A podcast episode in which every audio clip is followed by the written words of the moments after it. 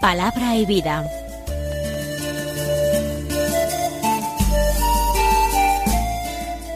Con el padre Manuel Horta, desde Sevilla.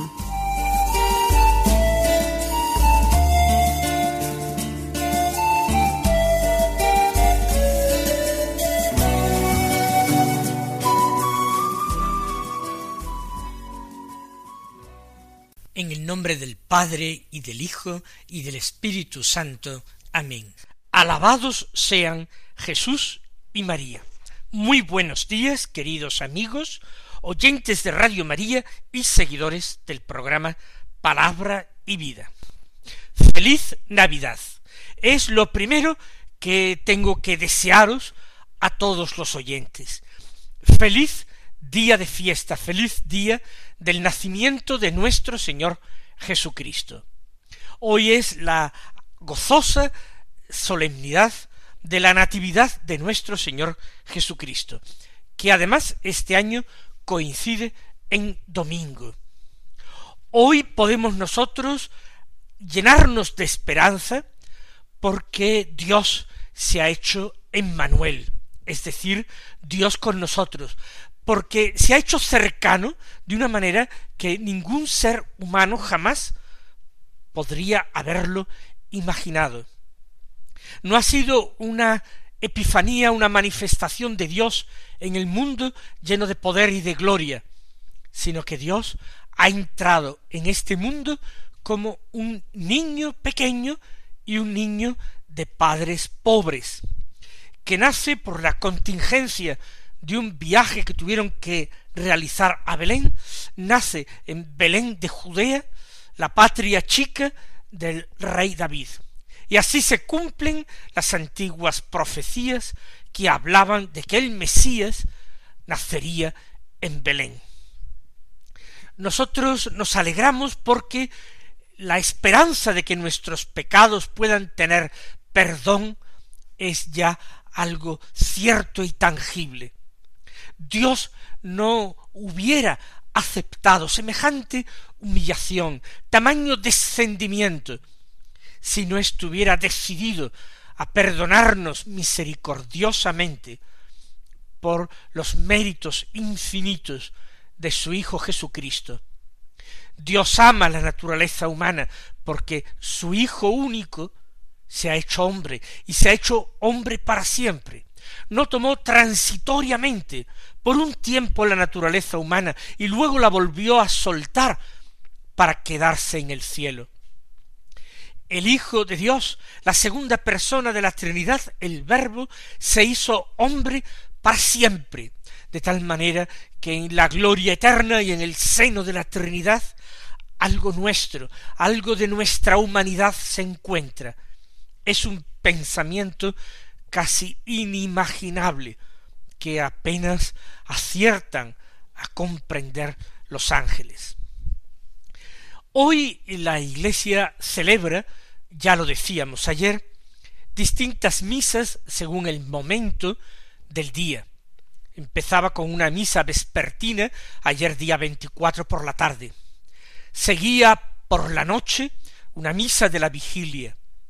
Esta mañana celebrábamos la misa de la aurora y durante el día celebramos un cuarto formulario de misa, todos con sus oraciones propias y sus lecturas de la palabra de Dios propias. Es una extraordinaria riqueza en la liturgia de palabra de Dios. ¿Cuál de ellas vamos a escoger? Voy a tomar las lecturas de la palabra de Dios de la misa de la vigilia nocturna, de la misa de medianoche llamada popularmente misa del gallo. Ahí, en este Evangelio, que es según San Lucas, capítulo segundo, versículos uno al catorce, nosotros vamos a meditar. Pienso que es el que refleja de una manera más global y directa lo acontecido en Navidad. Dice así el texto. En aquel tiempo salió un decreto del emperador Augusto ordenando hacer un censo del mundo entero. Este fue el primer censo que se hizo siendo Cirino gobernador de Siria, y todos iban a inscribirse, cada cual a su ciudad.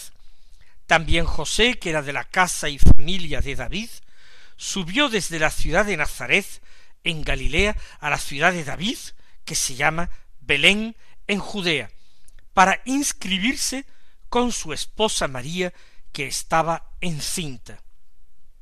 Y mientras estaba allí le llegó el tiempo del parto y dio a luz a su hijo primogénito.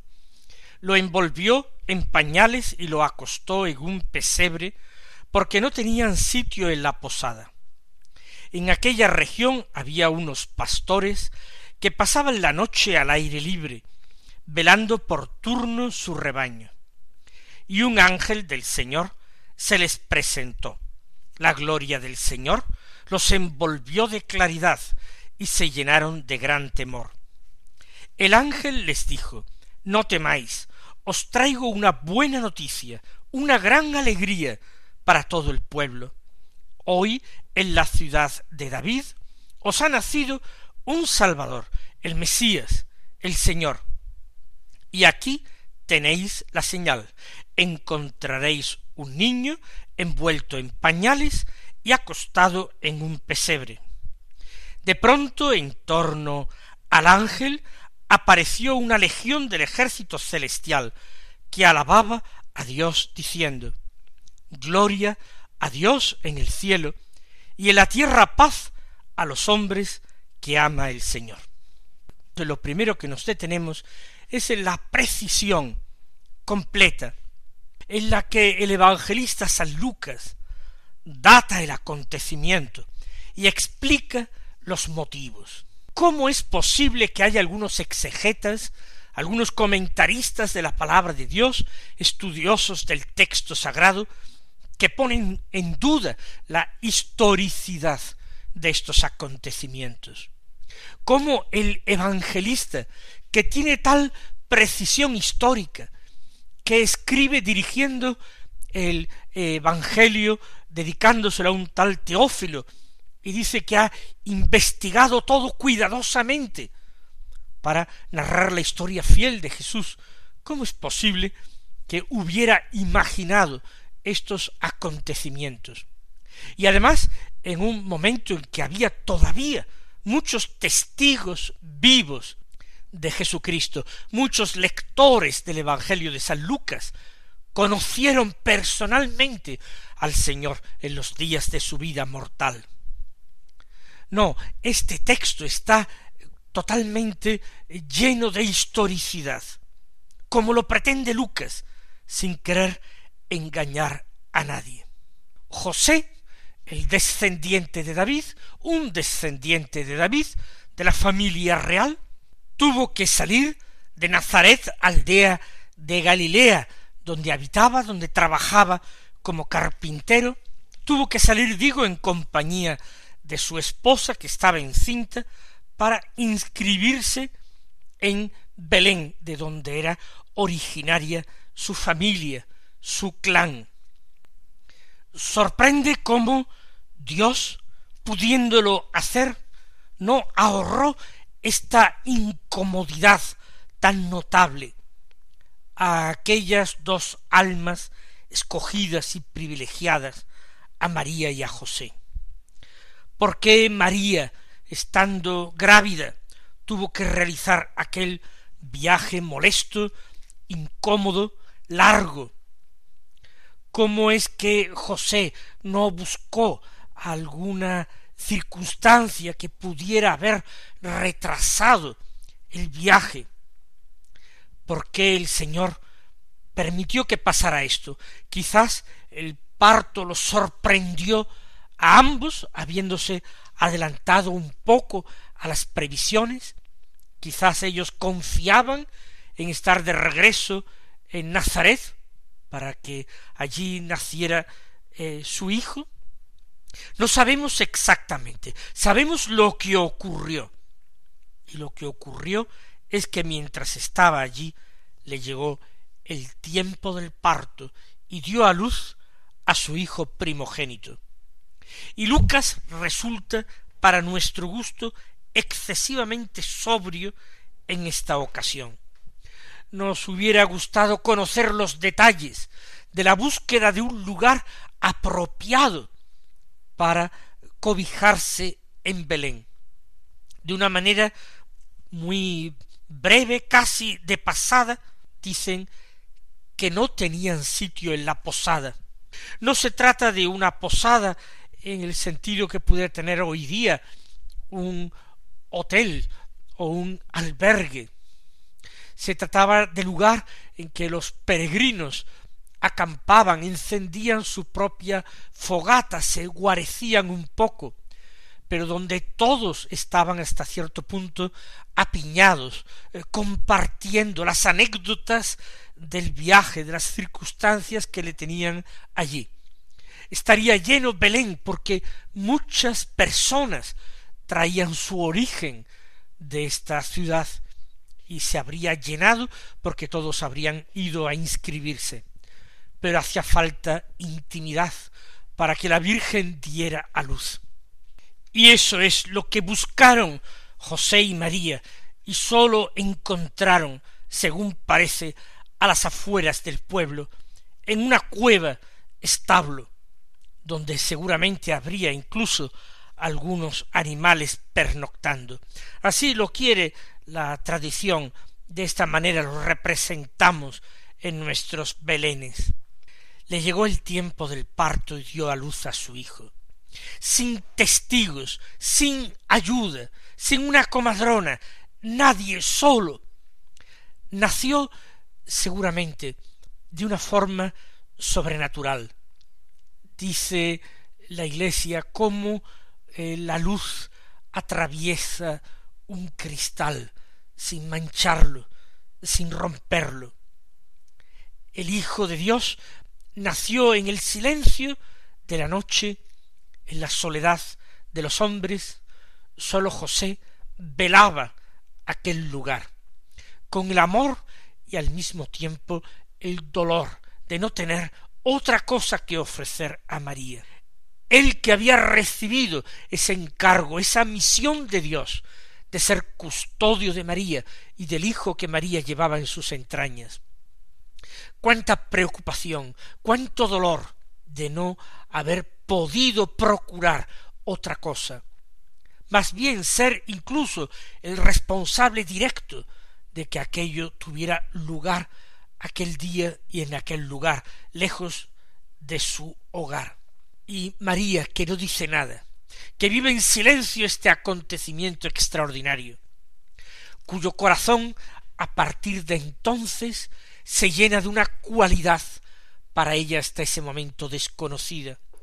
María adquiere un corazón maternal como no lo ha habido en el mundo ni lo habrá después de ella, porque ha tenido un hijo que es el mejor hijo, el más hijo si puede usarse esta expresión de todos los nacidos de mujer. Ella lo envolvió en pañales, los llevaba preparados para la ocasión por si ocurría el parto, es muy probable. Y lo acostó o lo recostó en un pesebre de animales. Es lo que había allí, en aquel lugar, en aquella cueva establo.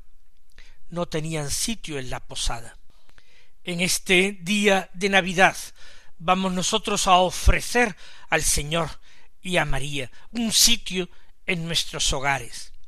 Que en nuestros hogares nada desdiga la santidad que debe tener el lugar que acoge a Jesús y a María. Acojamos al Señor en nuestro hogar, pero acojamos también al Señor en nuestra vida, en nuestra alma, en nuestro corazón, que se lo digamos en la comunión de hoy, que le ofrezcamos lo que tenemos, lo que somos, lo que esperamos,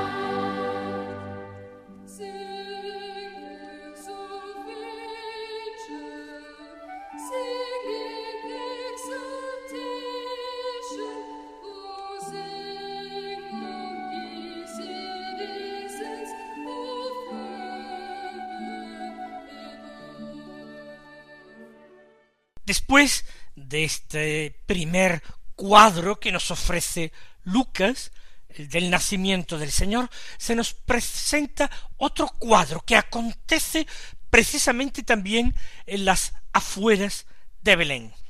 En aquella región, nos dice, había unos pastores que pasaban la noche al aire libre velando por turno su rebaño. Es importante cuidar el rebaño para que no se extravíe, para que no sea robado o atacado o perjudicado de cualquier forma, ya sea por animales, por fieras o por hombres. Pero los pastores están de acuerdo entre ellos, actúan, diríamos nosotros, en equipo. Unos duermen y otros velan, y así van alternando el descanso y la vigilia para cumplir con ese fin que se proponen de cuidar el rebaño. Y están al aire libre. Son personas sencillas, pobres. Es un oficio muy poco apreciado en Israel por una sencilla razón. Quien cuida animales viviendo en el campo con ellos no puede guardar casi nunca las leyes de pureza prescritas en la ley de Moisés. Por tanto, son personas que viven casi siempre impuras, y eso era inaceptable para una persona religiosa. Por eso este oficio era muy poco apreciado y deseado. Pero a estos, a los últimos, a los pobres, a los impuros, un ángel del Señor se les presentó, y la gloria del Señor los envolvió de claridad. Para ellos la luz va a estar presente de una forma singular. Ellos van a descubrir al Hijo de Dios como verdadera luz del mundo. El ángel se presenta en la noche, pero no en sueños, como se apareció a José antes y después de este día. Se aparece a los pastores que velan, y los que duermen, imaginamos, que se despiertan ante el murmullo o el alboroto y la luz. El ángel les dijo, no temáis. Así actúan los ángeles cuando traen mensajes de Dios a los hombres. Así dijo Gabriel a Zacarías o a María. Así se le dice también a los pastores. No temáis. Lo que traigo es una buena noticia, una gran alegría para todo el pueblo. Hoy en la ciudad de David os ha nacido un Salvador, el Mesías, el Señor. He ahí el cumplimiento de todas las profecías, y quienes reciben la noticia, y quienes reciben las primeras indicaciones de dónde y cuándo, son estos hombres, los pastores, los que seguramente podrían ser los testigos menos cualificados y menos apreciados. Y en esto se revela también el estilo de Dios, que tiene sus preferencias en los pobres, en los pequeños, en la gente sin importancia, en los humildes y en los ignorantes. Ellos saben ahora lo que no sabían los escribas de Jerusalén de las escuelas más doctas, que acababa de nacer el Salvador, que era el Mesías, el Señor. Y aquí tenéis la señal.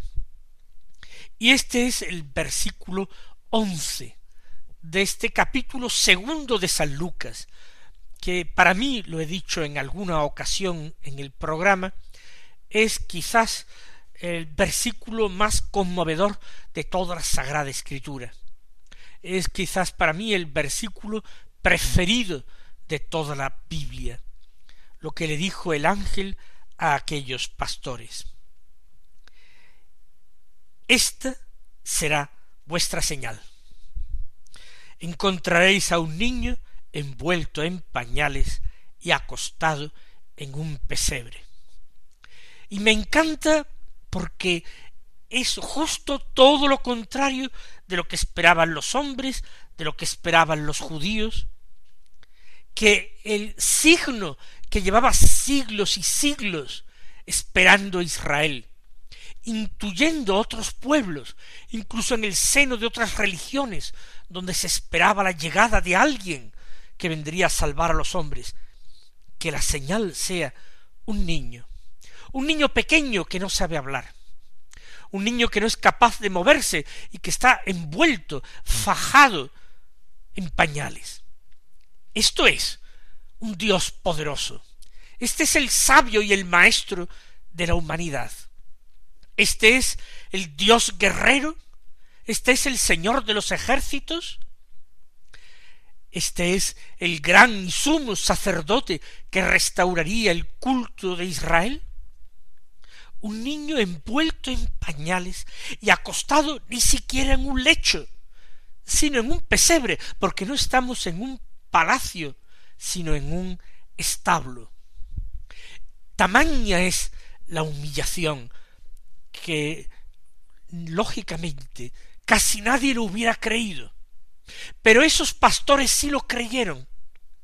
Dios se había hecho uno de ellos. Allí había nacido, en un establo que seguramente ellos mismos habían frecuentado en muchas ocasiones, donde quizás habían resguardado sus propios animales en otros momentos.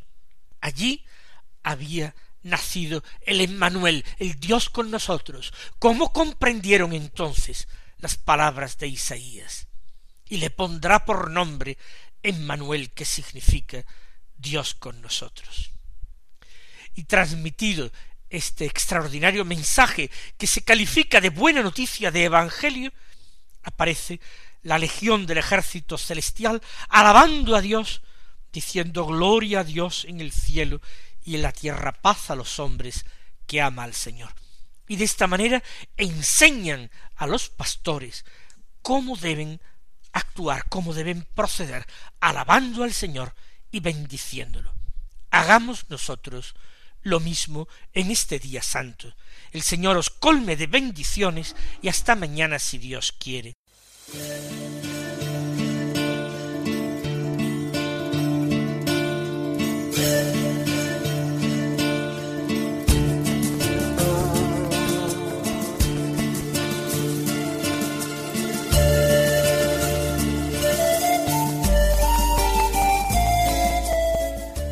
Concluye Palabra y Vida, un programa dirigido desde Sevilla por el Padre Manuel Horta.